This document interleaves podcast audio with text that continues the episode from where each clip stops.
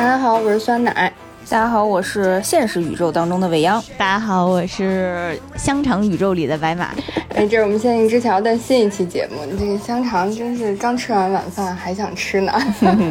香肠宇宙不是我最喜欢的宇宙，但是是印象最深的宇宙。太可怕了。我们讲到这儿，现在大家都知道我们这一期要讲什么了。我们要讲一个，呃，最近还是挺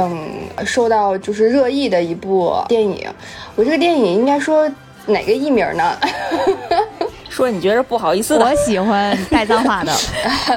嗯，对，我们说一个我们最喜欢的一个翻译的译名吧，就是因为它那个中文的那个名字版本还挺多的。然后它原版主创给的那个译名叫《天马行空》，然后但我们觉得另外一个版本的名字翻得更好一些，叫《妈的多重宇宙》。嗯，《妈的多重宇宙》是台湾版本的翻译，对吧？我觉得就是以前各个电影的不同翻译里面，一般台版的都还挺拉垮的，但是这次。必须说翻出了风格，翻出了水平，翻出了特色，信达雅。对，对。然后我们今天就想来聊一聊这个呃《妈的多重宇宙》，这个其实也是我们我们三个人都看了，然后我们都还挺有感受和共鸣的，所以今天来和大家分享一下。嗯，其实聊过这部作品的人应该挺多的，留给我们的空间也不是很多了啊。所以我们就这么一说，你就认为听吧。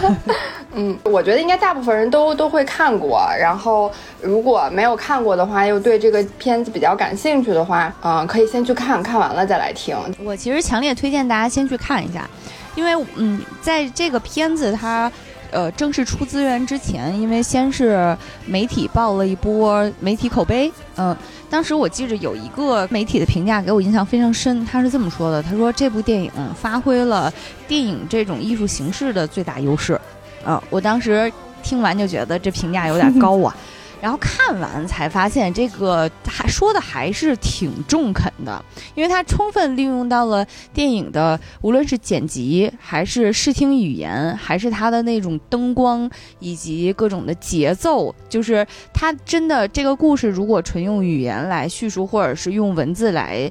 讲述的话，基本上都是。不太成立的，或者说他的故事会大为逊色很多，所以也是因为这个原因，我真的强烈推荐大家一定一定要去，嗯，看一下。尽管我们可能没有机会在大银幕上看啊，但是能够以这种原汁原味的视觉的形式去看，真的会非常精彩。大家看完了以后，第一感觉是什么样啊？就是近期最像电影的一部电影了，我觉得也是近期就是呃大家能够有这么多的这个话题的讨论的一部作品。其实，啊，我觉得这半年多来都还挺少的。这个应该是我印象当中，我觉得大家关注度最高，然后讨论的话题，包括各个角度的呃讨论都是最丰富的一部作品了。嗯，然后。看完的时候，呃，是一个特别奇妙的、神奇的观影体验，所以确实是推荐大家都先去看一看，嗯。然后我的一个感受是，首先从评分上面来讲，因为这个片子它刚开始报口碑，应该是从三月份就已经开始了，现在都已经六月了嘛，所以就是嗯，在三个月的时间里面，它在外网上就是 M D B 的那个评分。目前还是非常高的，现在已经有八点四分了，呃，这个这个分数相当相当出色。但是在豆瓣上呢，我记着好像最开始上线的时候也是分数很高的，大概八点多，但是现在已经掉到七点七了。我觉得这个也是可以讨论一下，就是在我们的文化里面看待这部电影会有什么样的感觉吧，嗯。然后还有一个就是，确实看完之后真的会觉得那些在三月份就提前预定全年最佳。真的是名不虚传 这种感觉，嗯嗯，还有就是体感上非常奇妙。我因为我之前看到过一个评价，当时觉得特别好玩。这个评价来自于一个媒体叫 IndieWire，然后呢，他的评价说的是这个电影挺像两个十二岁的疯子设计的宇宙洗衣机，还是滚筒的是吧？对，然后滚着滚着，你都不知道洗成啥样了这种感觉，我觉得这个这个让我觉得很贴切。嗯，我其实看完以后也是这种感觉。我的第一感觉就是我不够虔诚，就是我没有做好十足的 身体和心理的准备。就是我看前半部分的时候，因为它的节奏还挺快的，然后我会有头晕的感觉。我就觉得我像嗑药了一样，就算我没有嗑过药，但是我就是感觉我是嗑药了。导演要的就是这个效果。对我清清晰的记得，我上一次有这种感觉还是在很多年以前，我在看《猜火车》的时候，就那一部真的嗑药的电影儿，哎呀，嗯，就是也是观感上挺大的冲击，嗯。同时也可以说一下，就是确实这种神经病般的拍摄视角，然后以及剧情展开，其实是这个导演他一以贯之的一个呃风格吧。这部作品的导演叫关家勇，导演是二人组合档，就是一个华裔男男导演叫关家勇，然后还有一个他的好朋友吧，叫丹尼尔施纳特。呃，这两个人呢，他们之前还有一部作品叫《瑞士军刀男》。嗯，这个可能在很多影迷里面也是，呃，都印象深刻的一部片子。拍摄于二零一六年，口碑也很好啊，豆瓣评分现在比《妈的多重宇宙》还要高一点，是七点八分。那个可以特别简单的说一下，那个电影主演是哈利波特，就是那个丹尼尔。嗯嗯，他的那个剧情呢，哎呀，咋形容呢？就是有一个男生他流落到了一个荒无人烟的小岛上，啊，然后。在他绝望之际呢，有一具尸体飘了过来。这个尸体是谁呢？就是哈利波特啊！但是这个尸体呢，可能因为他嗯 发生了一些生理变化，在腐坏的过程中，所以他会一直放屁，并且。总之就是结合他这个尸体腐败，或者说他不同的生理变化吧，他就像一把瑞士军刀一样，能够发挥出不同的功能，然后能帮助他什么生火呀、砍树呀什么的。最后他就骑着这一具放屁连天的尸体，像骑着一辆喷气式汽船一样去往了远方。大概就是这么一个剧情展开。听着这画风不像一电影，像汤曼的杰瑞。就是，嗯，非常离谱。就是结合这两部电影的风格，就会觉得哦，他其实一直这么有病，病情非常稳定。我刚开始的时候，嗯，看那个《妈的多重宇宙》的时候，并不知道导演是谁。但是后来我有朋友和我讲，说是瑞士军刀男的导演的时候，我就立刻就是理解了一切。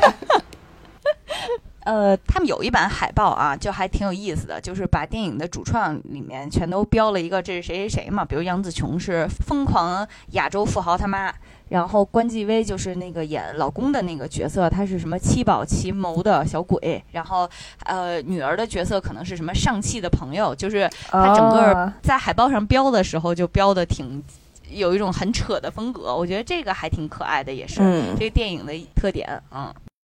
哎呀。前面铺垫了这么多，就是因为这个故事实在是太难讲了 啊，所以我就努努努力给大家简单捋一下这个故事啊。如果你已经看过这部电影呢，可以直接空降第五十三分钟去听我们跟大家一起分享的感受。女主一家呢是一个平平无奇的美国华裔家庭啊，年近半百的这个杨紫琼呢，她饰演的是一个叫 Evelyn 的呃中年妇女。这个人呢，开了一家洗衣店，和自己的老公一起操持这个家庭，但是确实日子过得比较的寒酸，或者说紧巴巴的吧。就是你能在前面最开始那五分钟就感觉他日子过得有多焦虑，比如说。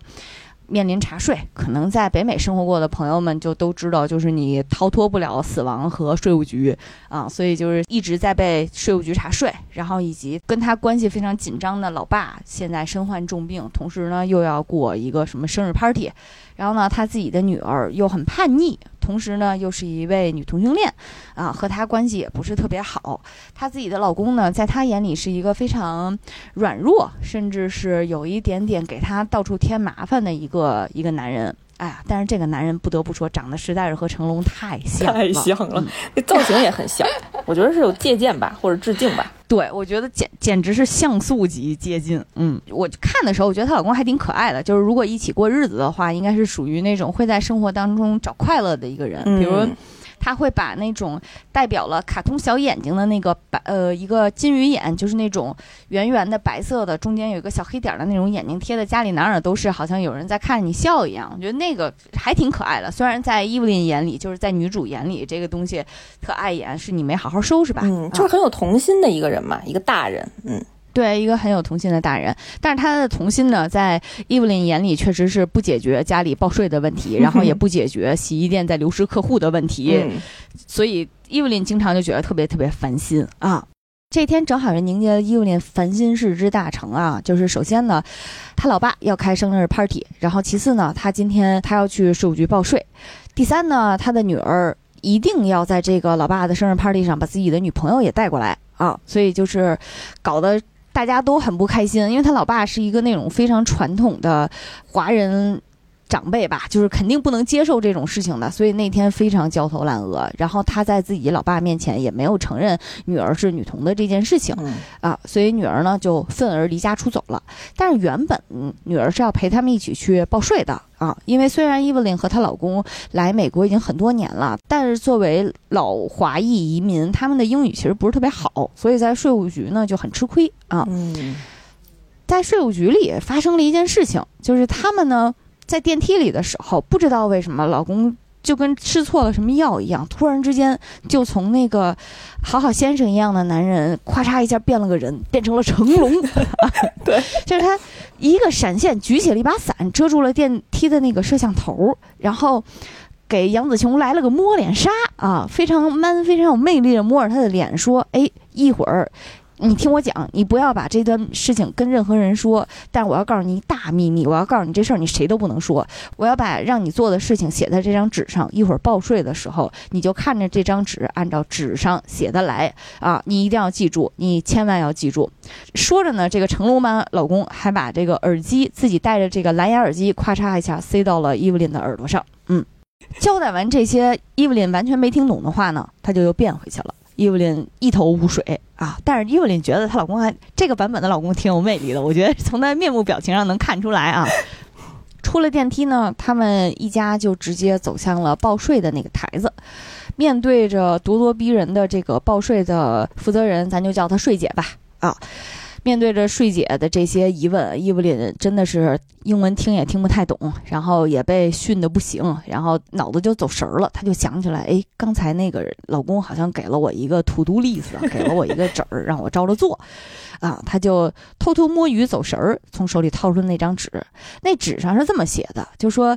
你现在要把你脚上的这两只鞋换个个儿。嗯，然后呢？第二步是你要摁着你那蓝牙耳机，想象你刚才出了电梯，直接去了右手边的杂物间，而没有来到左手边这个报税台子这儿，啊，然后你就闭上眼睛，使劲一仰头就行了。嗯，可见报税有多痛苦，在这么紧张的过程当中，伊芙琳还是按照纸上说的去做了。啊，像极了上课走神的你。结果他做完之后呢，还真的咔嚓一下就穿越到了那杂物间里。这一幕在电影里的呈现是伊芙琳好像就在一面镜子前一样，镜子一下就碎了，碎成了两边，两边都出现了不同版本的他。他出现在杂物间里的时候呢，就发现哎，好像杂物间里居然还有一个老公。这个老公说：“我不是你老公，我是阿尔法版的老公。”啊，阿尔法老公就说说你要听我解释，我跟你说一下这个背景啊。他就交代了这个背景，就说世界上不止你这一重宇宙，是多重宇宙的。但是宇宙和宇宙之间啊，这个你是可以去跳跃的。你跳跃的方式是什么呢？就是，嗯，你要去做一件在现时现刻几率比较低的事情。然后呢，你就可以有一定几率能跳过来。这个多重宇宙的产生呢，就像所有的多重宇宙理论一样，就是根据你不同的选择出现的嘛。但是如果你的选择分叉分叉的越早，也就是说你这两个宇宙离得越远越离谱啊，你你这干的事儿你就得越奇怪才行。啊，他现在已经跳过一个宇宙了。第一个宇宙是他刚才所在的主宇宙，第二个宇宙呢是他现在出了电梯没有左转，选择了右转。这两个宇宙离得是非常近的，所以他做的事情也很简单，你就换一下鞋就好了。但是如果要是跳到更远的地方呢，你就必须要做更离奇的事情，更离谱的事情。啊，这个是多重宇宙的背景。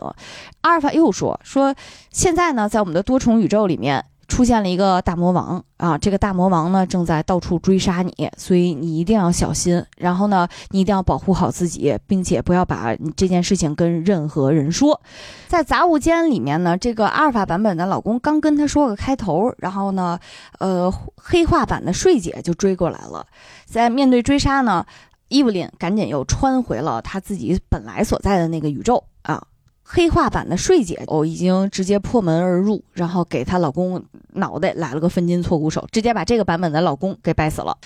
伊芙琳这边呢，经过了杂物间的一番冒险，又回到了平淡无奇的报税台子前面。但是她这个时候才发现呀，她那个比较窝囊的老公，居然已经通过这个语言的化疗和自己带的一盒暖心小饼干征服了税姐。税姐答应他们再宽限个半天时间，你回去填完这些报税表，然后你再回来过来交代一下，好吧？啊，当时伊芙琳就一头雾水的打算推着爸爸和老公一块儿再慢慢回家报税。她一路走就一路琢磨刚才发生的这件事情，总觉得好像不应该这么顺利的就能回家吧。然后她在电梯前等着的时候呢，一回头发现，哎，果然事儿不对，因为那个报税台子的那个税姐呀，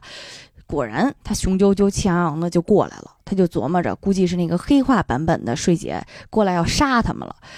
她就当时一咬牙一跺脚，心一横，在税姐走过来的时候，一拳把人干倒了啊！结果没想到这个税姐是正常版本的，她只是想过来送一沓她自己落在台子那儿的资料啊。这还得了？这直接报警了吗？税姐就报警了，啊，保安直接从楼下过来抓走他们全家。伊芙琳也不知道怎么解释，他爸也蒙圈了。这个时候还是得阿尔法版本的老公出场。她那个老公呢，干了一件什么事情？就是在警察围了一圈的时候，突然之间，震惊的、炫酷的，甚至是充满魅力的，从兜里掏出了一根唇膏，然后当着警察的面，淡定的。把唇膏给吃了，吃了，吃了唇膏之后，一瞬间他就变成了成龙啊！就咔嚓一顿乱揍吧，然后终于又带着全家去了这个报税大楼里面的另一个安全的所在啊！截止到这时候呢，他俩终于有一个完整的时间能够。把这件事情聊清楚，背景呢，就是像刚才说的多重宇宙里面还有一个多重宇宙版本的 Evelyn，她在阿尔法宇宙里面是一个非常厉害的科学家，并且发现控制这种多重宇宙、控制时空转换的秘密啊。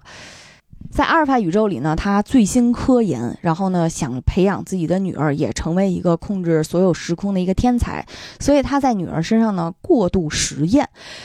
这个过度实验造成的结果就是女儿大脑过载、意识超频啊，所以他的女儿在见识了所有的宇宙，在见识了所有的一切之后，突然之间就产生了混乱，然后产生了灾难，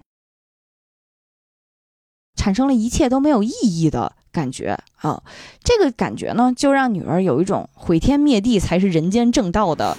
理想。所以刚才说的。在追杀他们的黑魔王其实是阿尔法宇宙里的女儿伊琳。当时呢，其实还有一万个问题，比如说，宇宙这么多，为什么偏偏看上这里？比如说，女儿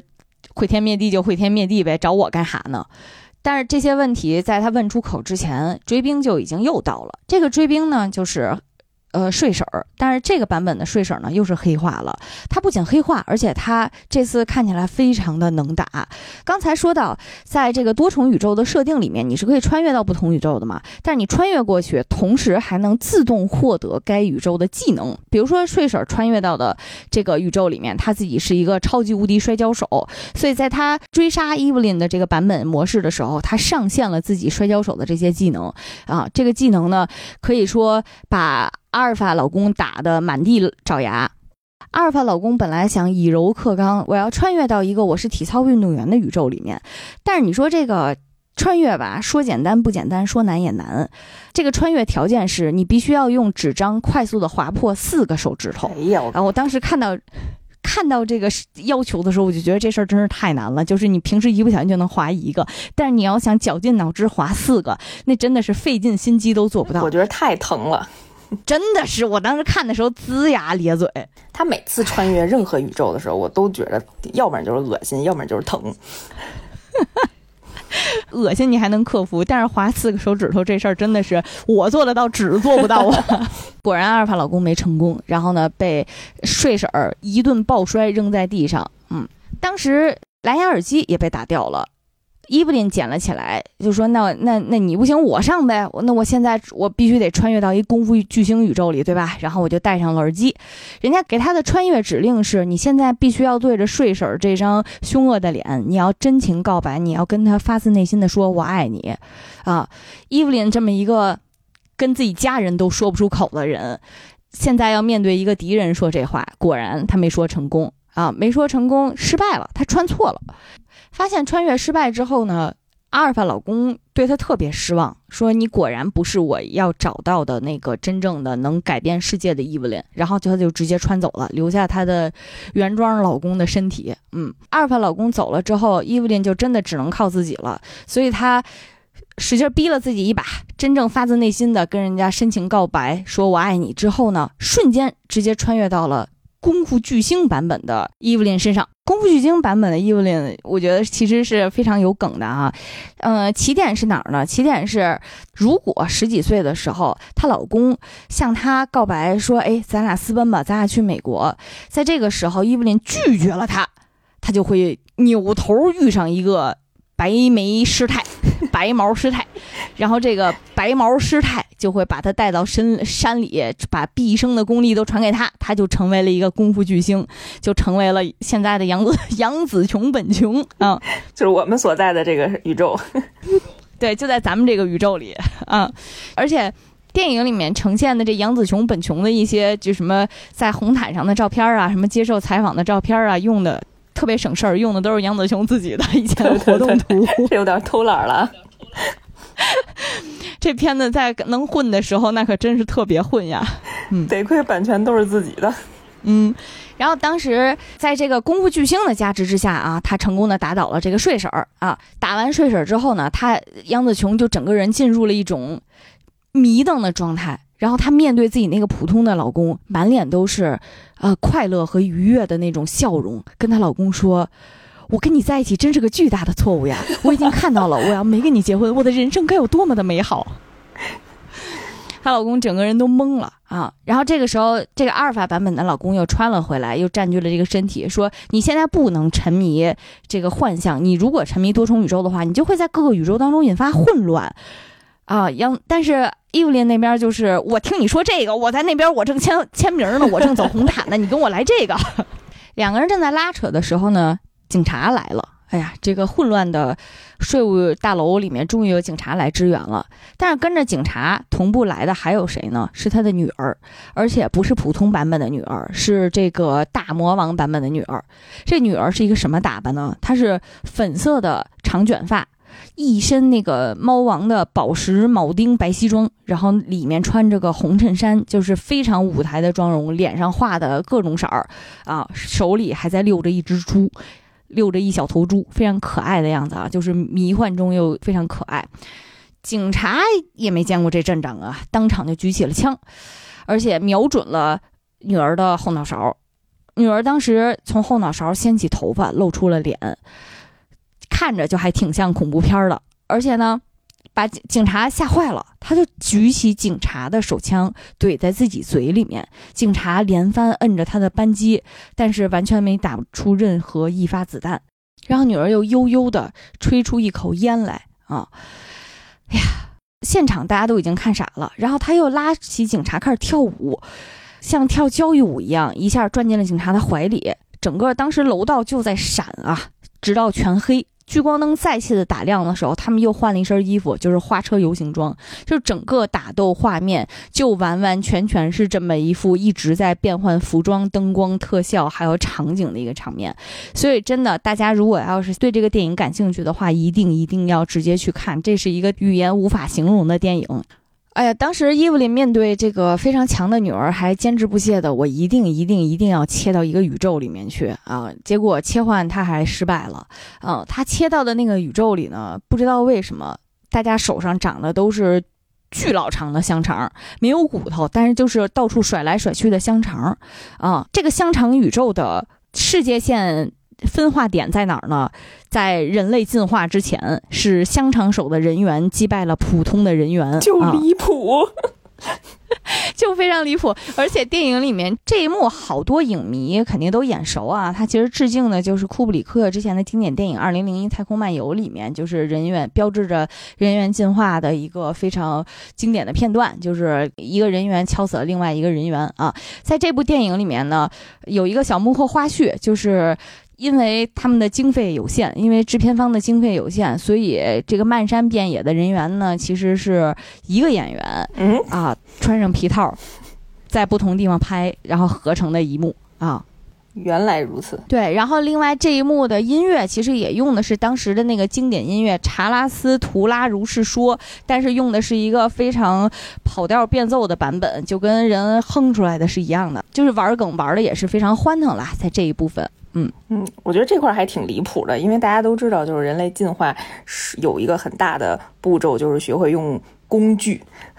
你就不能理解为什么一个正常手的人员会输给一个满手都是香肠、软绵绵的我啪飞你的这样的一个打斗场面？就是可能用脚掐死的吧，其实是 用脚熏死的，我能接受。伊芙琳变身失败，但是女儿呢，好像也没有上来就想弄死他。女儿坐在他面前，当时做了一个动作，她把伊芙琳的手举了起来，然后呢，让她并着手，呃，分开她的三指和四指，然后自己也做了同样的手势，插在了妈妈的手中间，然后两个人一起打开，就好像是打开了一个呃小孔成像一样。两个人一起从那个地方看进去的时候呢，结果发现了一片白茫茫的，像是这个天堂里的神殿一样。啊，在这个神殿里呢，神殿版本的女儿带着神殿版本的伊芙琳在这里面走来走去。女儿给她展示了自己做的一个非常神奇的东西，是一个贝果，其实就是长得像甜甜圈形状的一种面包啊。嗯，女儿是这么说的：“她说我有一天吧，百无聊赖，我就把我见过的东西全都放在了贝果上，然后呢，它就坍缩成了一个黑洞，吸收了一切啊。所以我就是在想，如果……呃，有一天我们把所有的东西都放进去，会是什么样呢？这个话刚说到此处，现实现在伊芙琳面前的女儿突然之间就被一辆车撞飞了。这个车不是普通的车，是一辆轮椅，其实是伊芙琳的老爸。伊芙琳当时都蒙圈了，就是自己这个痴呆老爸为什么突然之间这么猛呢？他爸说：“我不是你爸，我是阿尔法你爸。”这个连光头都闪烁着强硬的老头呢，其实是阿尔法宇宙里面的反抗军领袖啊，真是神奇啊！就是每个人都有一个阿尔法版本的自己，而且这个阿尔法版本的自己看着都特带劲。阿尔法版本的老爸和阿尔法版本的老公带着普通的伊芙琳去了税务局里面的一个办公室，又去继续跟他交代整个世界的一些背景和他们反抗的任务啦。当时就说，你女儿已经疯了，你女儿疯狂的穿梭在不同的宇宙当中，就是要滥杀无辜，大肆的去屠杀，所以你一定要去阻止你女儿啊！我们穿梭了这么多宇宙，觉得你可以。伊芙琳就说：“你凭什么觉得我可以啊？就是你们那么多宇宙里面，我有功夫巨星的，然后我有，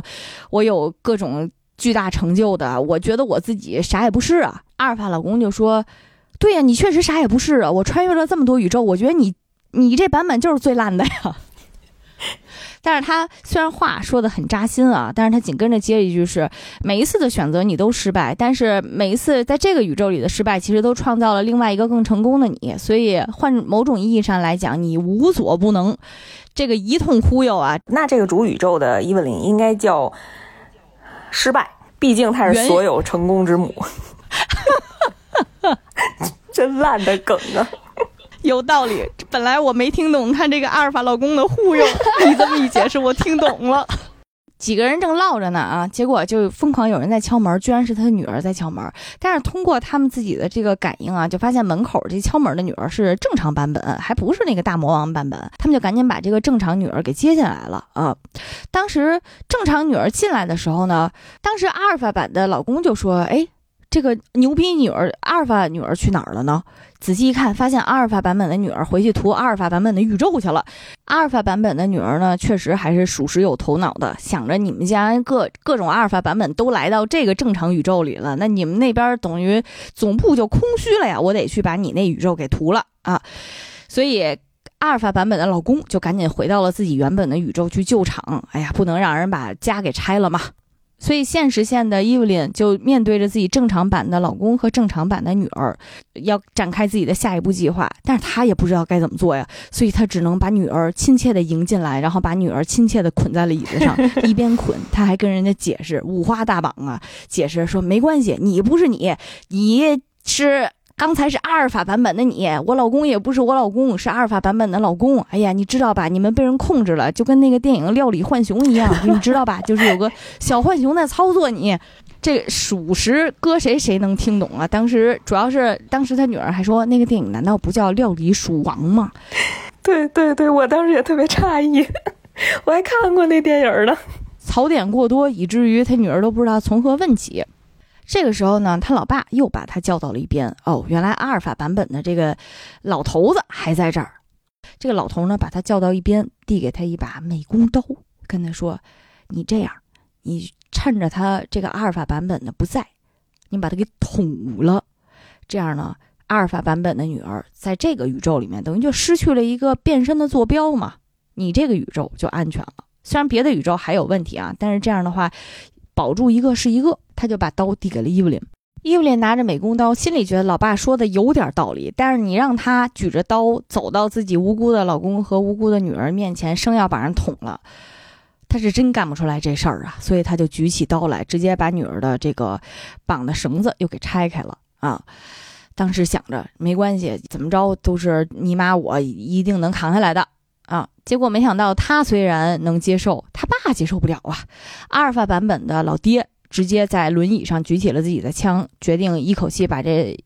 一家三口全给崩了。他的理论呢，就是在阿尔法宇宙里，你女儿崩溃就是因为你，所以你是罪魁祸首。早晚有一天，你会和他一样变成一个毁灭宇宙的元凶。所以，直接现在我把你们仨都崩了，你们这个宇宙就安全了。斩草除根呢？解决措施也是非常简单粗暴的。嗯。当时伊芙琳耍了个花招，总之就是又是通过切换宇宙的方式移动操作吧，和一家三口躲进了密室啊。但是阿尔法版本的老爸那也不是一般人呐，直接召唤了自己整个反抗战队啊。其实这个所谓的反抗战队呢，也是之前出现过的各种龙套。他们在这个宇宙里面的身份，然后只不过是切换了各种了不起的宇宙里面的技能啊。但是那一幕就看起来非常的奇怪了，就是阿尔法老爸一打响指，剩下的所有人开始什么唱歌剧的唱歌剧，舔墙皮的舔墙皮，还有在坐，还有坐在复印机上打印屁股的，然后甚至还有非常奇妙，哎呀，与台灯颠鸾倒凤，不知天地为何物的一个人啊。经过这些人的一番操作吧，反正他们都变成大厉害了，都变成了这个具有各种技能的战士啊，甚至还往伊芙琳躲藏的密室里扔了一颗催泪瓦斯啊。面对这种战斗呢，伊芙琳又穿越了。他穿越的这条时间线发生了什么呢？是他小的时候在街上玩儿啊，然后呢，就像所有家长都会警告孩子是。的就是走路一定要小心呀，不然你看那边那个小棍棍没有，他就会把你的眼睛捅瞎啊！伊芙琳的眼睛就被捅瞎了。捅瞎之后呢，他就长长大之后成为了一个盲人歌剧音乐家。这个身份呢，他具有的特点就是：第一，他不需要用眼睛，所以催泪瓦斯不影响他；第二，他肺活量很大，所以他就能一口气憋着和剩下所有人打啊！这就是他穿越之后获得的技能。然后呢，他同时具有了这个盲人技能和杨紫琼技能。和剩下所有战队的人，又是一场非常精彩的打斗戏啊！这一幕之后，其实还有一段打斗，还挺可爱的。就是你们知道，这种大家都是带着一万个挂打架，最大的问题是什么呀？最大最大的风险就是万一那挂没了怎么办呢？当时伊芙琳就遇到了一个情况，她和一个人两个人正在你黑虎掏心，我白鹤亮翅的时候，突然之间蓝牙耳机同时被打掉了，然后就变成了你摸我一下，我拧你一下的这种街头格斗术啊，身子还得离得远远的。后面真的是太混乱了，就是在混战之中吧，伊芙琳终于能先打倒近在眼前的阿尔法老爸，但是为了保护伊芙琳，阿尔法版本的老公也死在了伊芙琳的怀里。面对着巨大的压力，各个宇宙里的伊芙琳都崩溃了。这个时候呢，嗯，伊芙琳终于又再次遇到了阿尔法版本的女儿，嗯，她的女儿很奇怪。就是步步紧逼，追他到了可以说在宇宙的天涯海角吧。就是那一幕，其实也是非常体现电影这种手法。就是你看，他们是在一个横屏的场景里面，一起往右移动。嗯，结果呢，走着走着，突然间下一个镜头就从竹林移动，就进入到了一个什么，比如说中央大街，比如说下一幕甚至就变成了在死侍的那个画风下的一个蜡笔儿童画的草稿上的两个人。嗯，他们就在这种不断的切换之中，女儿说：“我其实并不想打死你，我只是想让你见我所见，然后呢，我们一起，你就能想我所想，你就能理解我的想法了。”女儿还说：“其实我只是为了让你能够真正领会我的感受，但是我穿越了这么多个宇宙，找了这么多版本的你。”没有人能够承担这么大的压力，他们全部都在见识完这一切之后直接暴毙了，只有你能够感受到这一切，所以你应该和我一样，是不是感受到了巨大的虚无呢？当时杨紫琼眼前的那个信息过载，它是电影是通过了一个非常非常技术化的手段去呈现的，就是杨紫琼永远在画面的正中间。呃，但是呢，同时他的脸和整个场景不停的在切换，就是甚至是一秒钟，你能看到他切换了无数张画面，既有呃正常的，然后也有什么大明星的，甚至还有各种离谱的，什么长了三个头的外星人，然后甚至一串紫葡萄上长的杨紫琼的脸，然后还有丧尸版本、木乃伊版本，然后这个就各种离谱的，而且这一幕呢，也是制片方非常省钱的一点，就是你感觉就是他们。直接 Google 了一万张图片，然后在不停的东西上 P 了杨紫琼不同的脸啊，批量制作的。但是它每张可能就出现零点一秒，所以你感觉不到有多粗制滥造。但是如果你暂停的话，你就会发现确实每一张都很很奇怪。这个特别像微博上特别流行过的一种小游戏，就是呃无数个照片儿，然后来回切换，然后你摁一下 ESC 看暂停哪个，哪个就是你今天的心情。对，就是那个场景。嗯，也是在通过这种手法，就是这个故事讲到这儿，其实就是告诉你杨子琼在看自己人生当中的无数个可能，然后在他在无数个宇宙里面，呃，你做了任何一个选择都会有不同的结果，所以也就根本无所谓选择，因为整个世界是无限的，那跟你的选择其实也就没有任何关系。在这种巨大虚无之下呢，其实伊芙琳在故事里面展现过的各个宇宙里面也都失控了，比如说她在原本的那个主宇宙里面，她把站起来替她说话的老公给捅死了，因为她觉得有没有老公其实又无所谓，因为其他的宇宙里面都有。然后，比如说她在另外一个报税的宇宙里面呢，她直接面对警察上门来收店，直接把洗衣店给砸了。在她的香肠宇宙里呢，她和自己的女朋友又分手了，甚至呃，刚才我们提到了这个料理浣熊嘛，在她的其中一个宇宇宙里面，还真的有这个东西，是她的一位同事。一个永远戴着高高的厨师帽，然后厨艺精湛、广受欢迎的一个小男孩儿。哎呀，在他的发现之下，居然他帽子里藏了一只浣熊，一直在帮他做饭，还 挺可爱的。在这个自毁的情况下呢，杨子琼一怒之下报警了。这个同事的浣熊被带走了，这个同事也精神崩溃了。整个在所有的宇宙，他能控制的宇宙里面，基本上毁天灭地啊！当时在那一刻，他其实很共情他的女儿，嗯。在巨大的崩溃之中呢，伊芙琳和女儿穿越到了一个很特别的宇宙里。这个宇宙里是一片巨大的沙漠峡谷，呃，她和女儿都是一块大石头，啊，然后整个画面就是静止的。这个石头上面出现了字幕，非常，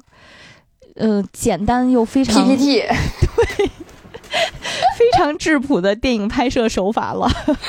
纯 PPT，两块石。但我其实还挺喜欢这一幕的。然后据说，呃，这一幕的设计其实是杨紫琼的想法，就是原本导演是安排了就是配音的，后来那个杨紫琼建议说，我们还是上字幕的形式，然后一片寂静这样好了。我觉得效果简直是太奇妙了。对。对对，然后他们那一段对话，就是你能够奇妙的感觉到母亲和女儿第一次就是产生了共鸣，产生了这个，就是他们有了共同的感受，然后共同的想法，就是之前的那些女儿经历的混乱和母亲经历的混乱，在这一刻融为一体了。然后他们两个的混乱融为一体之后，反而获得了极大的平静。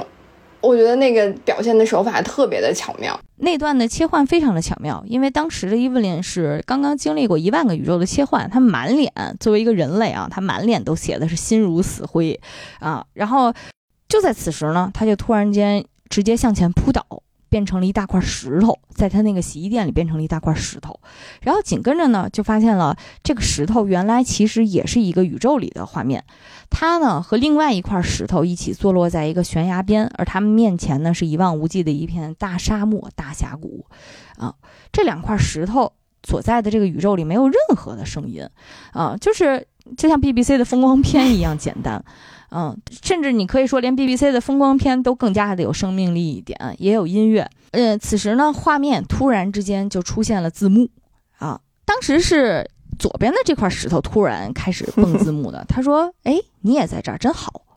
啊。”右边这块石头就惊讶的问：“你是我女儿吗？你是周易吗？咱们在哪儿？”然后他的这个女儿石头就蹦字幕说：“在一个。”不适合生命体存在的宇宙里，其实大部分宇宙都跟这个一样。妈石头说：“那也挺好。”女儿石头的字幕就讲说：“是的，所以你就可以一直像现在这样坐在这儿，然后感觉一切都是这么的遥远。”当时 尽管没有任何台词啊，尽管没有任何的语言和声音，但是居然镜头还是给妈石头切了个特写。妈石头特写切进。面无表情，不是没有面的说，没有面的台词是，嗯，我很抱歉搞砸了这一切。当时女儿石头还非常贴心，她说：“嘘，在这儿你不需要担心这些，静静的做一颗石头就好了。”当时这两块石头在聊天儿，呃，妈石头先说：“我就是觉得这事儿特蠢。”女儿石头就跟他蹦字幕。说：“上帝呀，我们都很蠢，渺小而愚蠢的人类，咱们就是这样的。历史上很长一段时间，我们把地球看作宇宙的中心，去杀戮和折磨那些持反对意见的人，直到我们发现地球只不过是围绕着地太阳转，而太阳也只是亿万个太阳其中之一。你再看看现在的我们，竭尽全力的去处理一个宇宙当中存在的事情，而天知道有多少个这样的宇宙，每一个新发现都只能用以铭记我们的渺小和愚蠢。”但是这个字幕呢，是妈石头和女儿石头一起说的，就是他们在于渺小和愚蠢这件事情，其实取得了一个小共鸣。女儿石头最后还爆粗了，她说：“谁又会知道，让我们觉得自己比一坨狗屎还要渺小的新发现会是什么呢？”当时妈石头的下一个反应非常妈了，妈石头说：“注意你的用词。”嗯，我想说，就是我看到好多那个豆瓣的那个短评上，好多都在讲说，没有想到今年的泪竟然会为两块石头留下。我当时看这段的时候，就想起了一个安妮海瑟薇的梗，当时应该是在类似于奥斯卡的一个颁奖盛典上，然后安妮海瑟薇得奖了，她特别激动，然后她在现场领奖的时候，然后跟大家介绍我妈妈今天也来了，然后就。指向了观众席，然后他妈就站起来了，他就非常激动跟他讲，呃，这是我母亲，然后他给我了很多帮助，然后没想到他妈跟他讲，啊，安妮，挺直胸板，不要驼背。然后海瑟薇就说：“真的吗？现在你要跟我说这些？你坐下吧。”哎，太完全是一个。对，当妈的在任何场合都可以注注意你所有的仪容仪表仪态。这个电影里面也是，当时这个妈石头说完 language 就是指注意你的语言之后，女儿石头说 seriously 就是真的吗？你 你石头你跟我说这个？对。但是妈石头也是，妈石头说我在开玩笑了，这是一个玩笑了。然后两块石头头顶分别飘出了哈哈哈哈哈哈哈哈哈哈，太好笑了。所以我觉得这个宇宙特别可爱，就是你看着这两块石头，特写石头、特写石头、远景石头，他们的头顶在聊天，感觉就是因为整个电影前面都节奏非常快，然后尤其是他们在进入这个呃石头宇宙之前，其实是特别极其迅速的在疯狂的去切换。啊，在在在一万个宇宙切换，基本上可以是目不暇接的一个状况。但是突然之间，在这一部分特别特别特别安静的，让你感觉到，呃，两个人他们的感受是什么。然后你甚至在那一瞬间，你能你能共鸣到他俩，就是真的，因为前面太密集了。你现在反而觉得做石头原来是一件这么简单、这么轻松，然后甚至这么快乐的事情。我觉得这个，嗯，你特别能感觉到导演和镜头和画面，他嗯。参与到叙事，能牵动你的感情的那一种技巧，嗯，我觉得这个在感官上一种冲突吧，就是那种极快，然后极晕眩，然后突然给你来一个极静啊，让你真的就是心思也沉稳下来了，然后特别认真的在看他们这种嗯无厘头的哈哈哈的这种 文字的对话。当时女儿石头笑完之后，又飘字幕讲说，其实我被这样困在这里已经很久了，我一直在感受着这一切。我希望你可以看到我看不见的，我希望你可以说服我，我们还有别的选择啊。女儿石头说完这些之后呢，他们又同时回到了女儿的神殿里，一起又面对那个黑洞贝果。两个人面对着这个贝果，女儿说：“我其实不是为了摧毁这一切，我只是为了摧毁我自己。如果我走进去摧毁自己的话，我是不是就能得到最终的解脱了呢？”当时电影里这一幕啊，甚至可以说有一些母慈子孝了。就是，嗯，女儿面对着那个黑洞的时候，伸出了自己的手，然后让伊芙琳把手搭在上面。她当时面对这个黑洞说：“说现在这样也好，我至少不需要一个人去独自尝试了。”所以她当时其实，我理解她当时想做的事情就是。我经历了整个宇宙这么多，然后我觉得这一切都没有意义，所以我想死。我希望你能体会到我有多想死，然后你最好能，你你能不能陪我一起死？我觉得这个是当时女儿的心情，嗯。我觉得他女儿到这儿就觉着你已经跟我经历过这么多宇宙，咱俩也在石头上 交心过了，所以你，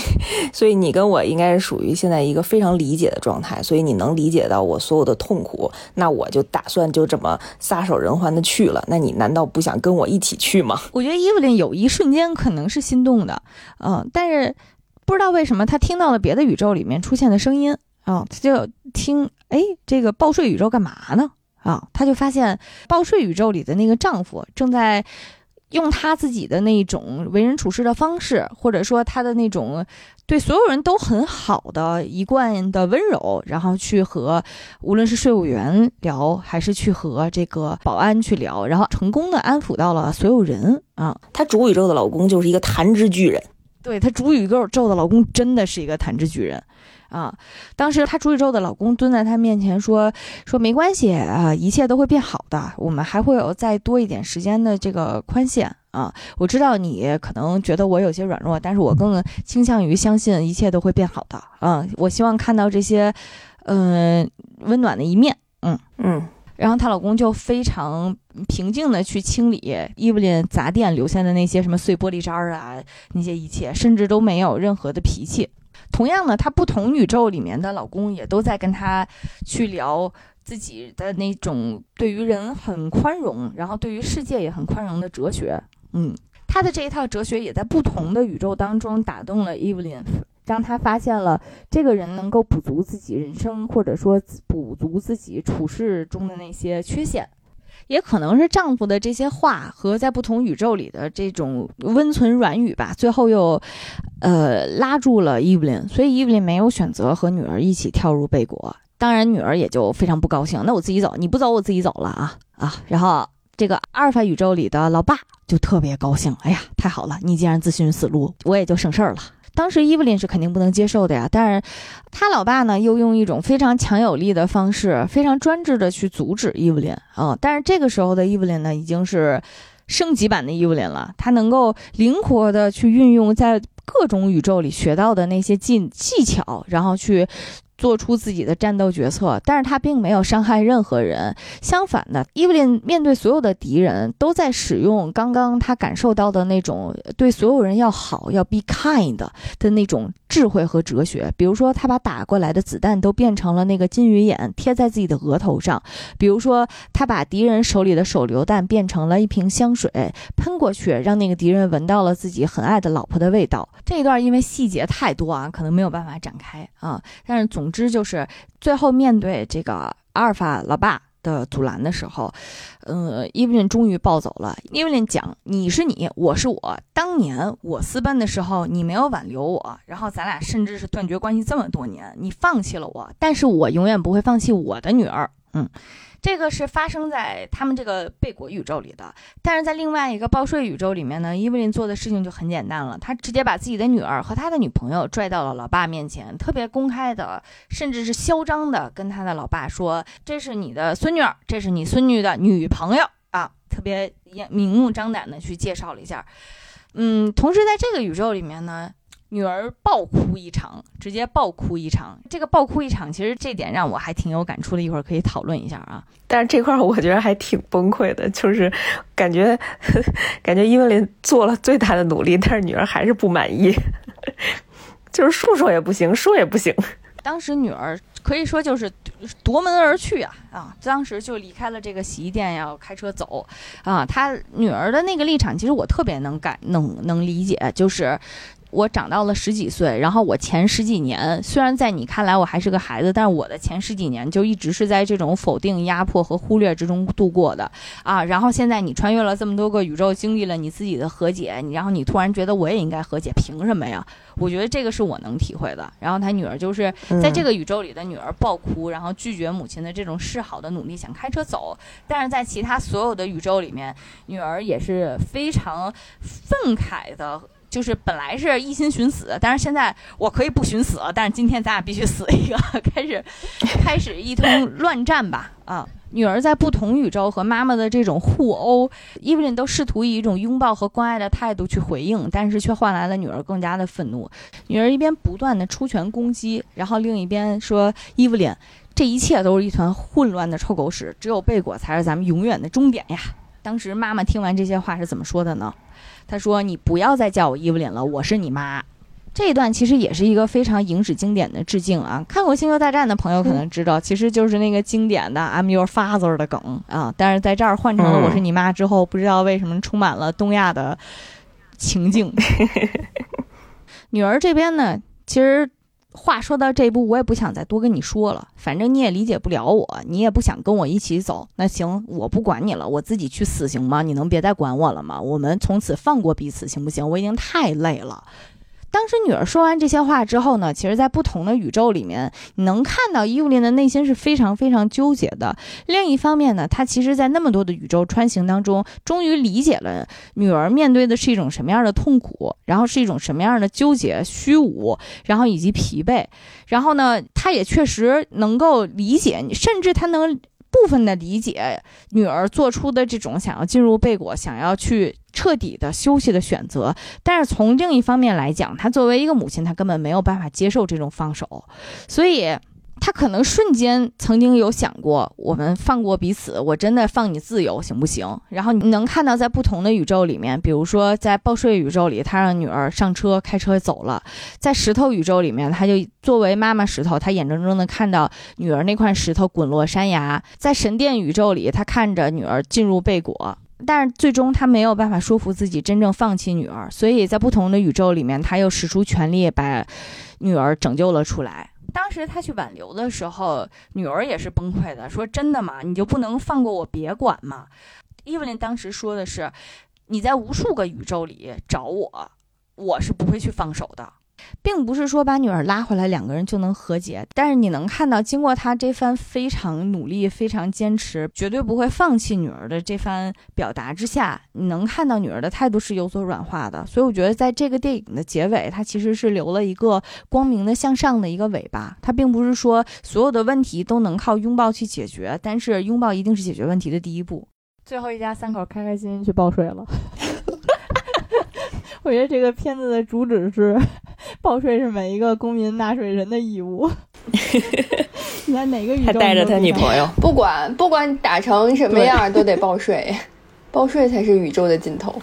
我其实是觉得女儿和妈妈的状态都是在一个抑郁和焦虑的这个状态，然后呃，导演他们。用这种视觉化的手法，把两个人其实所处的那个，呃，精神状态的那些混乱和那些喧嚣吵闹，就是让他们没有办法去真正的去静下心来去生活的那个思绪，全部都啊视觉化出来了。然后呢，就是在那个女儿把妈妈拉进贝果的过程当中，他们在这个两个石头在对话的这个过程当中，其实是双方彼此都在治愈彼此，在这个。治愈了的基础之上，然后最终还是用了妈妈不愿意、一直不愿意放弃女儿，然后要女儿呃支持女儿的这样的一个方法来看，我我就不太接受，因为我觉得如果双方都已经呃互相治愈了彼此的话，互相理解、看见了彼此的话，那最终他去介绍女儿的那个女朋友和我最终不愿意去放弃女儿的那个选择，其实都还是一种，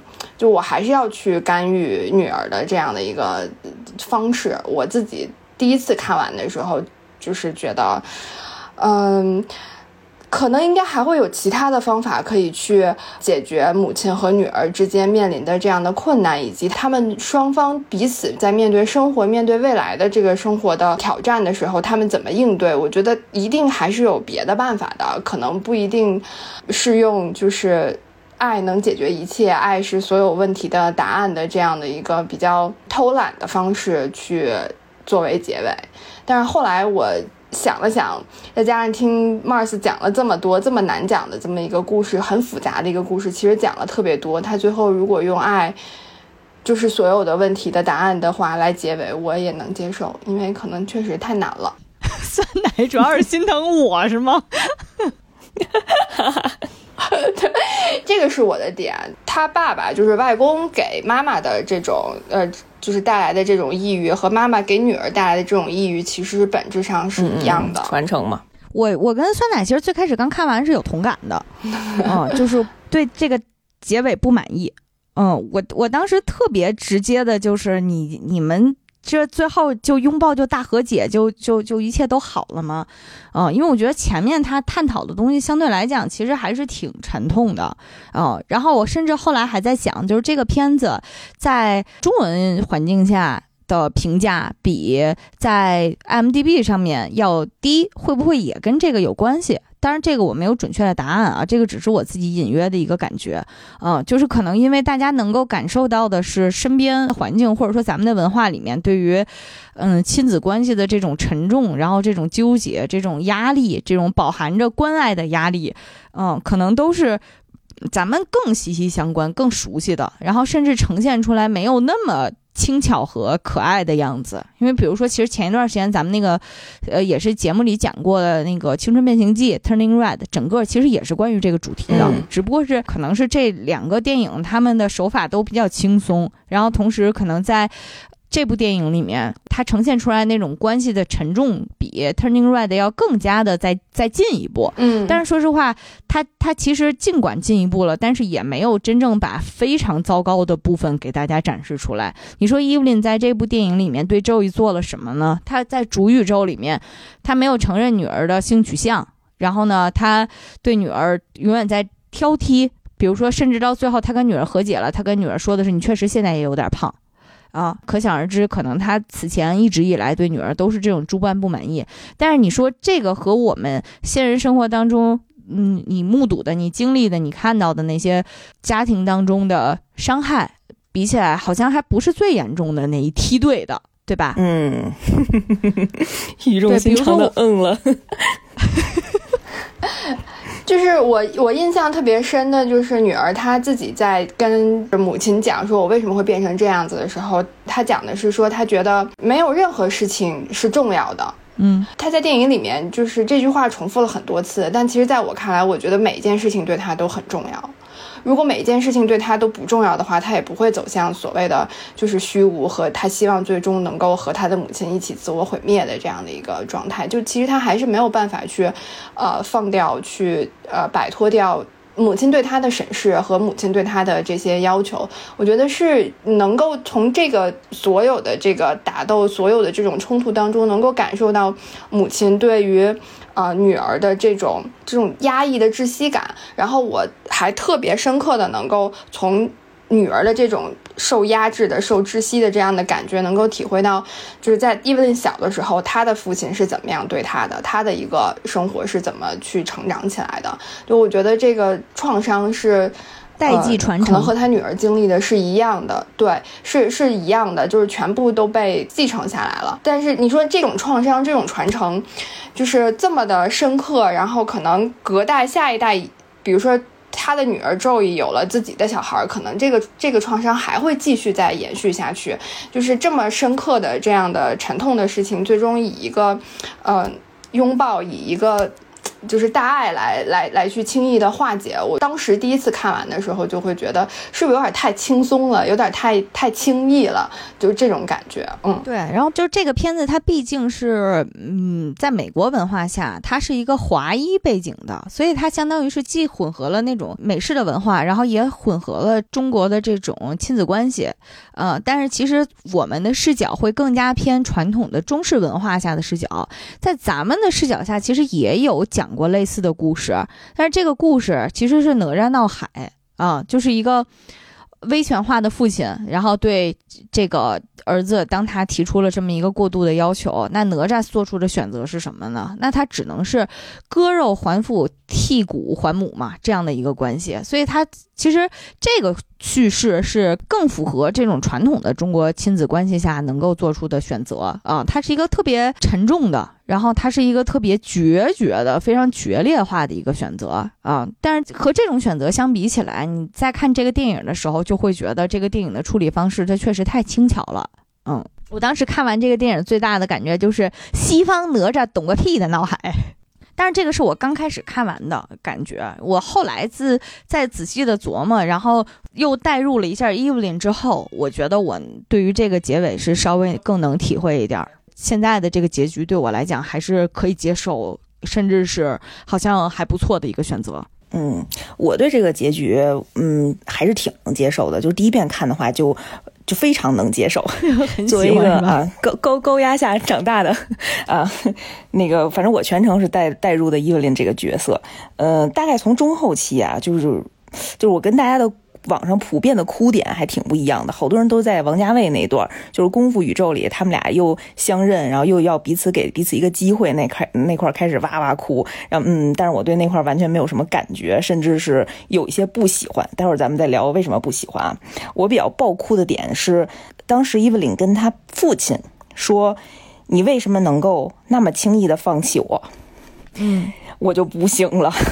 然后可能是因为这句话，我觉得像刚才酸奶讲的，为什么这个高压和这种就是这种中式的亲子关系能够从伊文琳身上传承下去，在他的身上，就是因为他爸当时放弃他了，就是他没有一个他们两个没有一个正向的沟通和解决问题的方式，单一的这种放弃。所以他没有别的办法，他还只能用他爸教给他的那些方式继续对他的女儿。但是我觉得这个结尾其实并不是说用大爱化解了一切，而是给一个后续发展的可能性。就是，呃，我觉得值得探讨的是，大家都觉得这个 Let it go 的那个 it 到底是什么？呃，有一种我觉得我能理解的，就是他把这个 it 放弃的是我对女儿的这种控制，我的偏见。我的不满意，我可以把它放掉，但是我永远不能放弃这个人，我不能让他说就走了，就是我完全不管他了，就是他可以跟我有一个疏近疏远的关系，我可以给他一定的自由，但是他可以自主的去选择怎么跟我去接触，但是我会单方面的继续对他表现出我的爱。而且这种爱的方式，我会换一种形式去表达。我我是这么包装他的。呃，我可能最开始带入了女儿咒语，但是后来带入了那个伊芙琳之后，就会觉得确实是这样。就是，所以我特别喜欢他女儿的那个反反馈，就是一个很爆裂的一个一个反应，就是哦，你现在跟自己和解了，你想跟我重新开始，然后你对我好，我就要对你好，怎么可能呢？我都被你虐待这么多年了，所以咒语的选择看起来是一个非常不知足的。然后甚至是一个可能在很多人眼里就是怎么怎么着都不行呢？你怎么这么不好劝呢？我都道歉了，你还想怎么样的一个不知好歹的一个决定？但是在我看来，我我真的非常能理解他。但是当他就是因此而对于这个伊芙琳展开了一种就是近乎疯狂的这种反攻的时候、反扑的时候，嗯，伊芙琳一直在拥抱他，然后一直在。坚持的没有放弃他的时候，我觉得这个是两个人关系开始疗愈的一个开始。嗯嗯嗯，就是还是要解决问题嘛。就是因为其实我我个人也经常会面对这个问题，就是当我已经尝试了很多次，我试图化解这个问题，但是每一次尝试得到的都是一样的，或者甚至比上一次嗯更失败的情况。哎呀，当时就觉着我为什么还要尝试呢？为什么？就不能放弃了，大家就彼此放过就好了。但是回来想一想，不行，就是因为可能有一个纽带，或者是有一件你就不能 放下的这个心结。我觉得可能如果我放下了，多年之后是会是我的一个遗憾，所以我下次会再鼓足勇气，即使会失败，然后再一次去尝试。嗯，反正想到这一点，可能就会比较泪目吧。嗯，泼个冷水啊！必须要泼个冷水啊！那你泼吧，你泼吧，我也想泼。我觉得伊芙琳和周易的情况很特殊的原因是，你能看到周易的努力。嗯，尽管周易的个反馈看起来并不那么友好，但是他穿越那么多个宇宙，找了无数次，在那么多个宇宙里凶残的、近乎凶残的去寻找伊芙琳。他的目的是让母亲去理解自己，去体会自己，去感受自己啊，然后伊芙琳才能去嗯挽留他，或者是按他的话说，就是永远不会放弃他。我觉得这是一个非常双向的一个事情。嗯嗯嗯，对，肯定是伊芙琳肯定身上作为一个母亲，她还有很多做的不到位的地方啊，这个肯定是双向的。然后我看这段的时候，一个特别大的感受是，我我想起了我一个不愿透露姓名的闺蜜。然后这个姐妹的故事，其实之前在那个《青春变形记》那集里面也给大家讲过，就是我作为那个坏闺蜜，然后我们俩一块儿出去玩的时候被她妈深夜带走的那个故事啊。然后那个故事其实还有一个后续，嗯，当时是我讲完这个故事之后，闺蜜又去又又跟我补充的，当时没有在故事里面讲，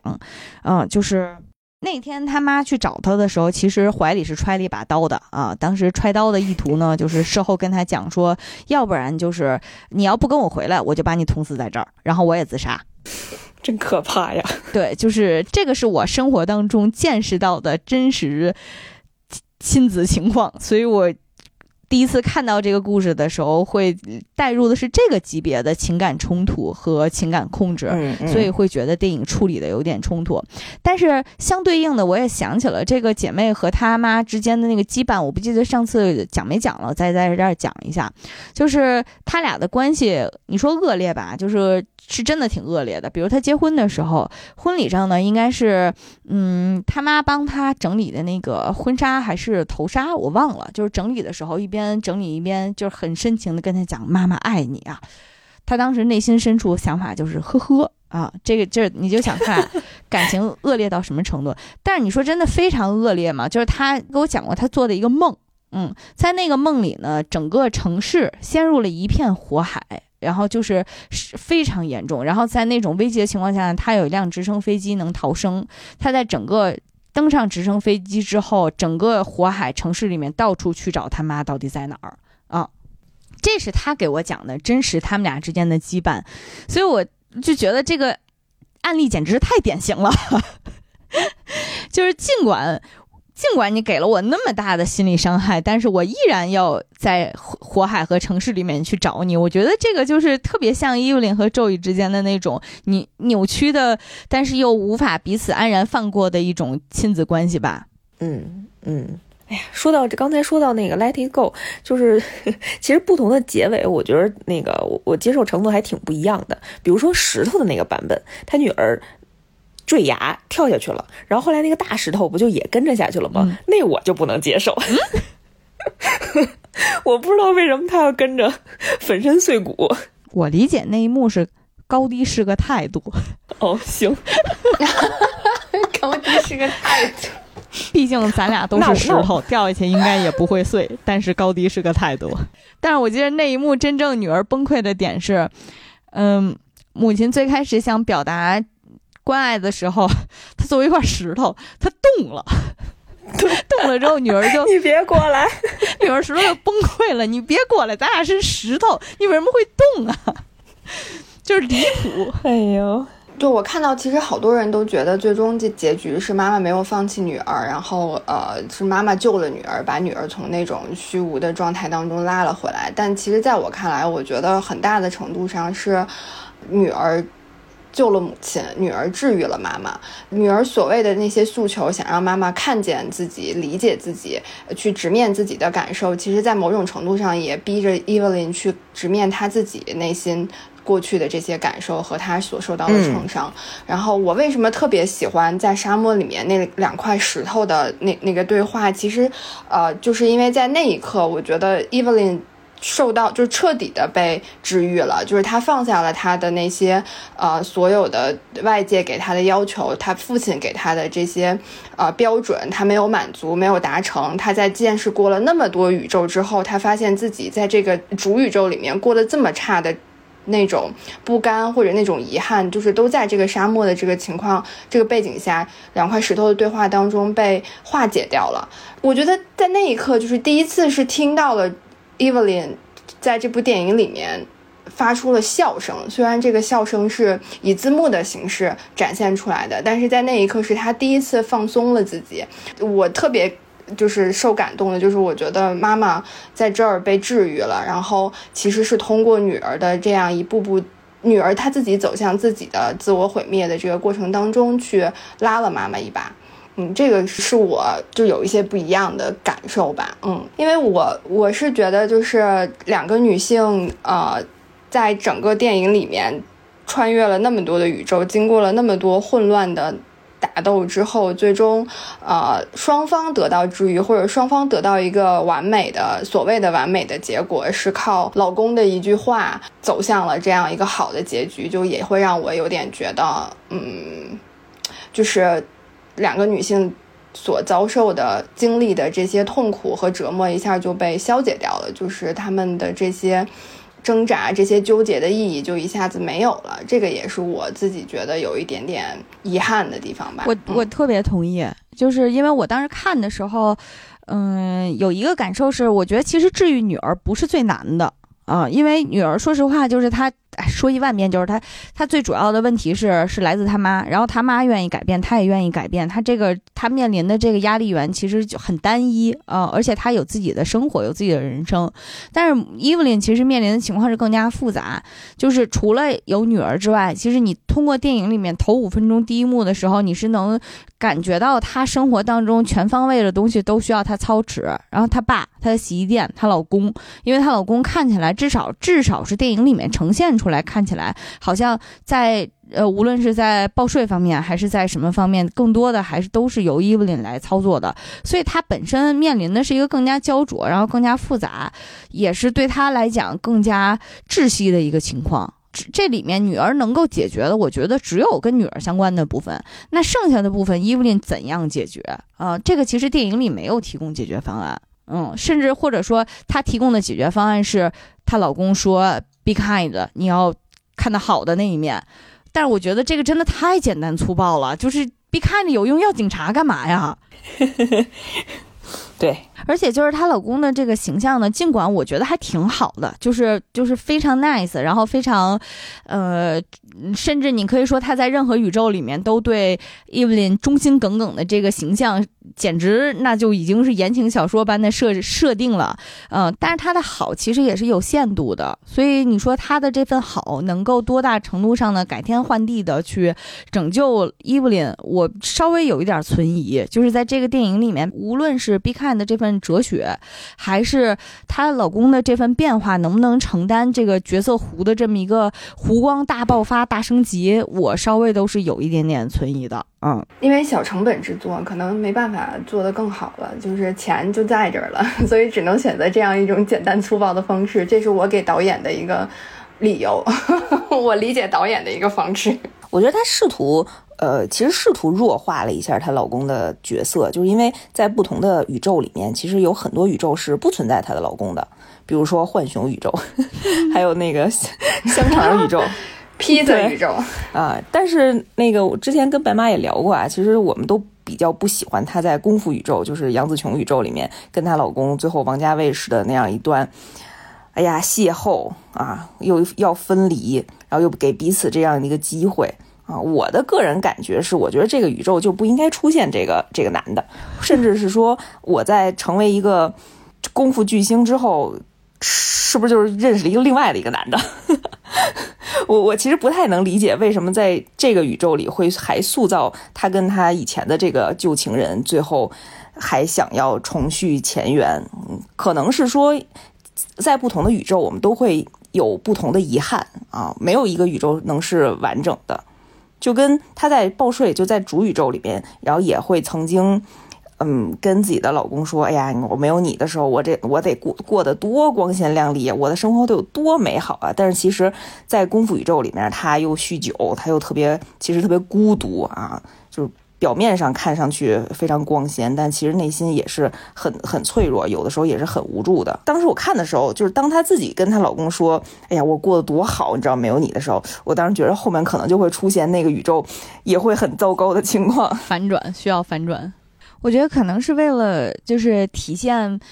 怎么说知足常乐，就是总是每个每种生活都是有它的不好的地方，然后每种生活都是有它美好的地方的一个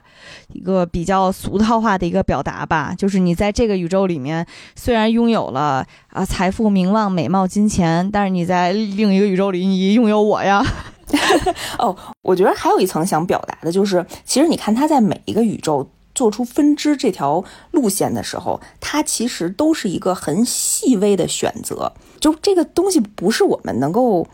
嗯，预料到的。就即使他成为功夫巨巨星，也是因为他转角遇到了强盗啊，然后因为在跟强盗搏斗的过程中，然后遇到了大师啊，也是这种小概率事件。但是每一种选择背后都是。加倍的努力才能成为最后的功夫巨星。哎呀，我又上上价值了，又上价值，我又上鸡，我又 又又上鸡汤了。对，所以我在想的就是，其实无数个宇宙当中，你都要靠弹指巨人的能力，都要靠自己的努力，才能够达到一个比较好的结果。其实不是说我人生当中某一些选择，哎呀，我这个选择做的真不对，我我好后悔，我当时如果没怎么怎么样就好了。但我觉得，其实你再一次选择，你即使选择了另外一种完全不同的方向，如果你保持的还是一种比较懒惰或者某一种比较消极的态度的话，这个世界、这个宇宙也不会是你所近乎于人意的一种情况。那我有个问题，那你说他在主宇宙里面他是不努力了吗？我觉得他没有正面面对问题，他会把一团糟的问题全都堆积在了一起，他没有找到一个最合适的解决方案。我觉得他在主宇宙里还是挺努力的，他可能确实没有找到合适的解决方案，但是可能他找的方式方法不对，但他也确实很努力的想要去。我觉得人生是选择大于努力的。修正一下，那就是嗯，那就是往正确的方向去努力。那就又两回选择了，一旦选错了，真的是人生惨案，是吗？我觉得其实不是，哎，咱俩可以讨论讨论。我真的，我我觉得这事儿可能说起来不太不太积极，或者说不太正能量啊。但是就是，呃，人生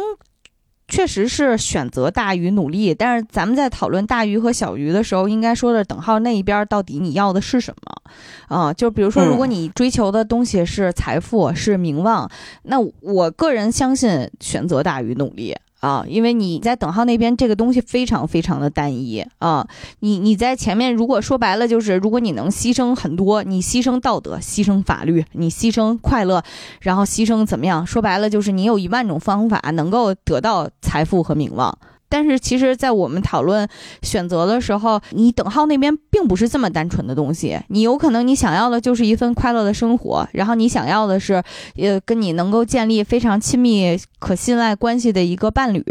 呃，那你如果换成这个的话，我觉得她那个老公已经满足这这一点了。嗯，所以就是，嗯，我始终觉得，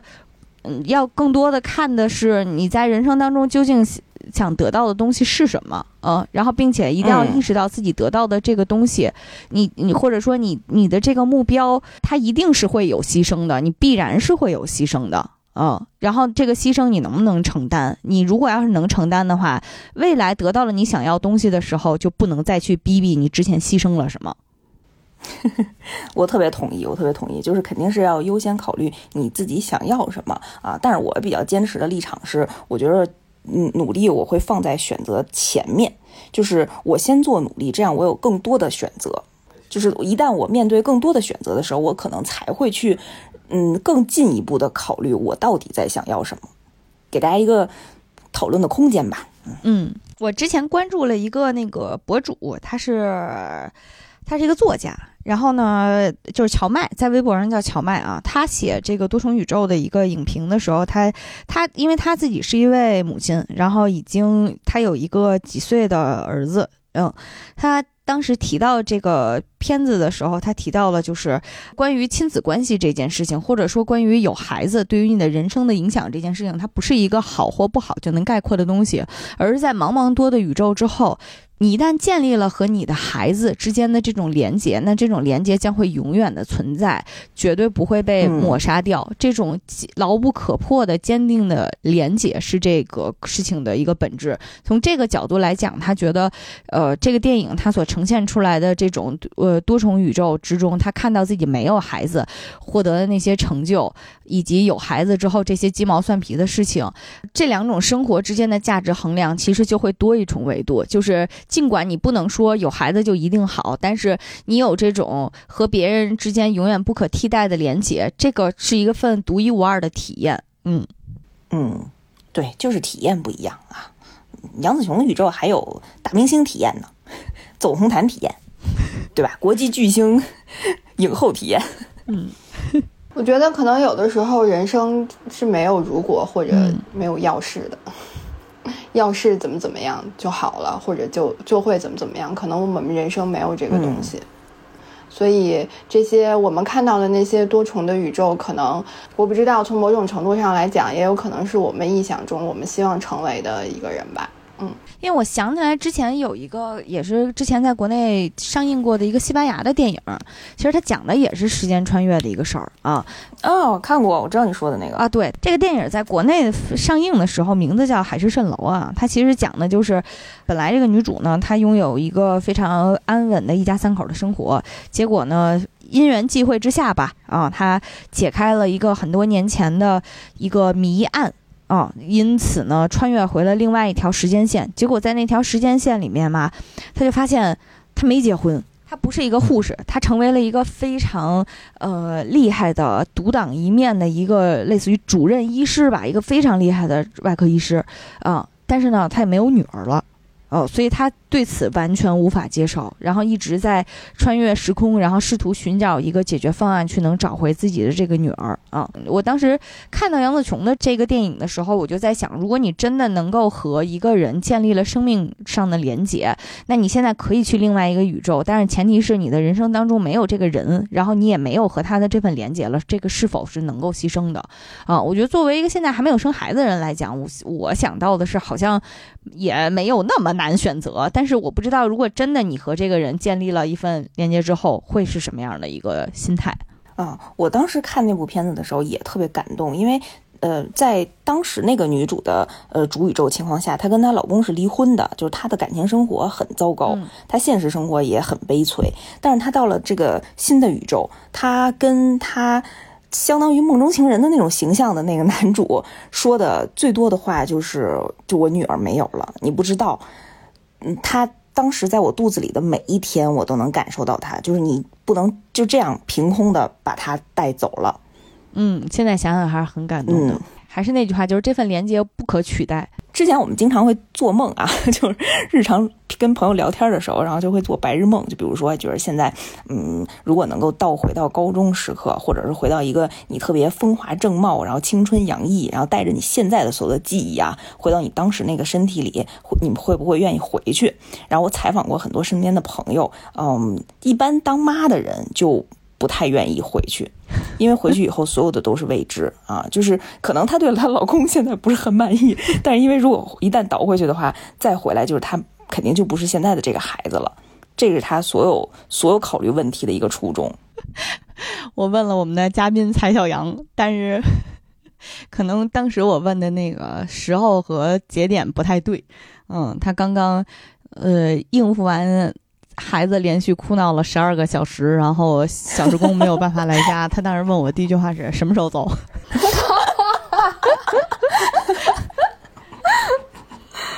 他说另一个宇宙不用功成名就，你别让我再带孩子了就行。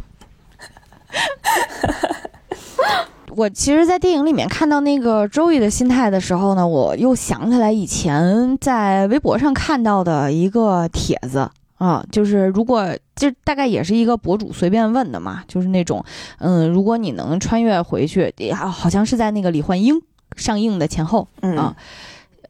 那个电影当时不是也是全国大爆嘛，然后所以大家其实都很能带入这种感情啊。当时博主问的就是，如果你能穿越回年轻的时候，呃，跟妈妈要说什么啊？当时就是可能本来是博主是想看到一些比较温情的答案嘛啊，然后结果没想到评论里面铺天盖地的回答的都是不要把我生下来啊，或者是不要结婚，然后或者是。你不要放弃你的那份工作，然后不要放弃上学，就是所有的几乎前面最热的那几条都是在回复这些，啊，所以我当时看的时候觉得还是挺感慨的，就是会觉得。嗯，在这么多的共鸣之中，他们一定是发现母亲经历了非常多的牺牲，经历了非常多的痛苦，所以才会做出这样的选择。在这个电影里面，其实周易也是这样，就是他在穿梭过这么多宇宙之后，他回来对于对自己的这个母亲说，在这么多宇宙里面，你是表现的最差的那个。啊，你是日子过得最烂的那个啊！但是这份最烂，可能在他看来也是跟自己有很大的关系。就是，呃，你你你开着一家小破店，然后辛苦的操持着，然后这家子都得你照顾，啊，所以我就是在想，就是对于很多，嗯，咱们这个文化环境下成长起来的孩子，对于母亲也是有极大的一个负罪感的，嗯，会有这种感觉。就是，所以周易他的选择也是。他愿意回归到贝果里面去，我也在琢磨贝果那个东西是什么。嗯，你们记得当时他在展示贝果之前，让那个他和伊芙琳一起做了一个动作吗？就是两个指头插在一起。嗯，那个手势其实是一个怎么说呢？一个恶搞别人的手势，就是那个手势做出来的那个视角，其实是怎么说呢？是女性生殖器的一个视角啊。我知道这个是因为我上学的时候有有同学，他们之间互相在传，哎，互相在戏戏耍对方，然后和对方一起做这个手势，嗯，然后当他穿越过这个手势之后，让你看到了一个贝果，那个贝果那个圆圆的像甜甜圈一样的形状，其实是子宫口的形状。嗯，就是如果大家去看一些那个母母婴的书，或者是妇科的一些那个科普的文章，就会发现很多大夫很多科普文章里都会用甜甜圈的形状去指指代子宫口。所以当周瑜说我要消失在贝果里面，他其实表达的一种意图是我情愿我从来没有出生过，啊，我要回到这个子宫里面去。我我是这么理解的啊。嗯，我觉得这个就扣回刚才咱们说，我觉得努力的方向就不对 啊，就是这个就是一种逃避啊，就不是你现在这个情况该解决问题的方向。我不觉得他想解决问题，我觉得他就是想死啊。对呀，我就是说，所以就是大家努力的方向不对嘛。嗯，就是就已经是这样了，那你应该去看怎么去感激，怎么去报答，怎么去让两个人的日子过得更好，让让妈妈的日子过得更好，而不是。放弃自己吧，你放弃自己了，大家不是过得更不好吗？嗯，我稍微有点不太同意，就是我我我比较赞成刚才那个酸奶提到的，就是这两个人母亲和孩子都是处于一种抑郁、抑郁和焦虑焦虑状态，并且看起来应该是女儿更严重一些，就是她在她这个严重的情况下，她是一个处于病情之中，她没有办法处理自己，就是她没有办法处理和解决问题，她现在唯一的解决方案是我得死。我是这么理解的，嗯，当然希望大家都能更健康的，对，别，希望大家都能更健康的以解决问题，就只 但凡没到那么严重的程度，咱都尽量以往好了去解决，行吗？对对对对，能能理解，能理解他当时那个状态啊，只是说他这个这个这个不太可取，嗯嗯，我觉得我我被这个片子。最开始吸引的地方其实是，呃，很开头，就是他那个阿尔法世界的老公穿梭到主宇宙这个世界，跟他讲，就是你是那个拯救世界的人，你是那个唯一。这点为什么吸引我？就是因为我们所有之前看过的作品，基本上都是，你想啊，我们小学的时候看《美少女战士》，那是初中二年级，那漂亮的少女时代，遇上路上遇上一个小黑猫，跟你说你要拯救地球。几年以后上中学了，然后看到十四岁的。少年可以开着 EVA 拯救世界。小学四年级的小英，你还没说。嗯，对，那那那可能我已经长大了。初中的时候再回头看看小学四五年级的小英，也是拯救拯救世界的少女，是吧？就是你没有想到，就是你能看到一部作品，然后他对一个将近五十岁左右的这种华人女性说出这样的话，我就觉着我是不是又对我的未来充满希望了？我五十岁的时候是不是也能遇上黑猫，或者是猫头鹰给我送来那个入学申请书？五十岁的时候盼的还是黑猫。对，就是因为以前经常有这种段子嘛，就是为什么说这些黑猫白猫找的都是十二三岁、十三四岁的这种花季的少男少男少女？因为你要跟一个中年人讲，说明天世界就毁灭了，你今天必须得赶紧跟我走。然后中年人就会说：“我太好了，赶紧毁灭吧，什么时候炸呀？” 说好毁灭，你绝对不能反悔，你立字据。对，嗯，所以我觉得这个。整个从一开始给我的感受都还是挺新颖的，尤其是中途无数个违和感，在于就是它里面有很多特别混的地方啊，就各种搞笑、各种黄段子啊，各种小概率事件，必须得做一些特别奇怪的行为，然后才能触发的这种。然后，但是这种画框当中的主人翁居然是五十多岁的中年人，你就你就刚开始就会觉得这件事情特别违和，就是他们心智当中能接受这些事儿发生在身边吗？但是你会发现融合的非常完美啊，我就会觉着，哎呀，真的是有那种老不正经了 的感觉。对，但是又觉得这个世界充满希望。我以后到五十岁的时候，我也要这么打引号的不正经起来。我还能浪到六十岁。对，我觉得未央太容易被鼓舞了。不光是未央被鼓舞，因为这个电影在正式的出资源之前，其实呃更多的一个宣传的一个视频是杨紫琼自己接受采访的时候，他他聊的，就在那个视频里面，他回顾了自己从影以来的一系列经历吧。因为他最开始他是选美出身，而且他家庭条件非常非常非常好，是一个就是是是那种巨富家庭出来的啊，然后等于以前都还挺顺利的啊，而且呢，包括他以前的什么代代表作品啊，都是也是一些呃动作片嗯，但是他现在接到这部电影的时候，嗯，他今年已经五十九岁了，年近六十。然后作为一个，你感觉作为一个武打明星，他的事业应该已经到了一个终点。你更别提在国内了，国内三四十岁已经开始演婆婆妈妈了，对不对？嗯，然后。他作为一个华裔的，然后在好莱坞发展的一位呃中年的女演员，并且以前一直都是走武打戏份的，突然之间六十岁的时候接到了这样一个电影，能够发挥她之前没有被注意过的演演技方面的天赋，然后同时又能用上她以前的武打技能，就是这么一部可以说是为她量身定做的这么一个电影之后，她真的聊到自己接到这个剧本的时候，直接就在镜头前接受采访的时候就一直。在流泪啊，情绪非常激动。然后他就说，他感觉他这一辈子就是在等这个剧本啊。所以当时听他说到这一点的时候，其实就已经非常能受感动了啊。然后，另外就是像刚才未央说的，就是当三十多岁，如果日常生活当中，其实你经历到的那些，可能是三十五岁大厂要裁员了，不知道自己这个人生好像走到了一个小终点，应该要怎么继续下去。然后看到一个六十多岁的在荧幕以前还能再大放光彩，然后再能焕发自己事业的一个新的高峰的时候，就会觉得这真的是一件很鼓舞，然后很让人振奋的一个事情。对，然后另外一点其实就是，嗯，甚至你可以说，因为他的这份嗯影响力，就是其实像杨紫琼和刘玉玲这样的中年，然后。嗯，在好莱坞发展的华裔演员，他们以前相对来讲是比较被动的，但是现在开始，他们能够，呃，用自己的这份影响力为华裔争取更多的机会，然后他们能够发挥自己一个非常开拓性的，然后对于整个群体有影响力的作用，都会是一个让人还挺开心的事情。呃，尤其是结合他们的这个年龄，结合他们的这个岁数，呃，很开心。嗯，主要是现在的互联网环境让我觉着，我三十五岁的时候可能就得死。然而人家六十岁的时候还能捡着阿尔法版的老公呢。六十岁的时候还能看到自己在无数个余生宇宙当中的无数个可能性，这真的挺挺挺好的，挺开挺振奋的。对。因为我们最近发现，我们节目的受众年龄层分布还挺广泛的，然后可能下到十一二岁，然后上到我就不说了啊，所以希望保护听众是吗？对对对对，在不同的年龄吧，我觉得对未来都都还挺应该充满希望的啊，毕竟到六十岁的时候还可以成为某一个宇宙当中的天命之女。嗯。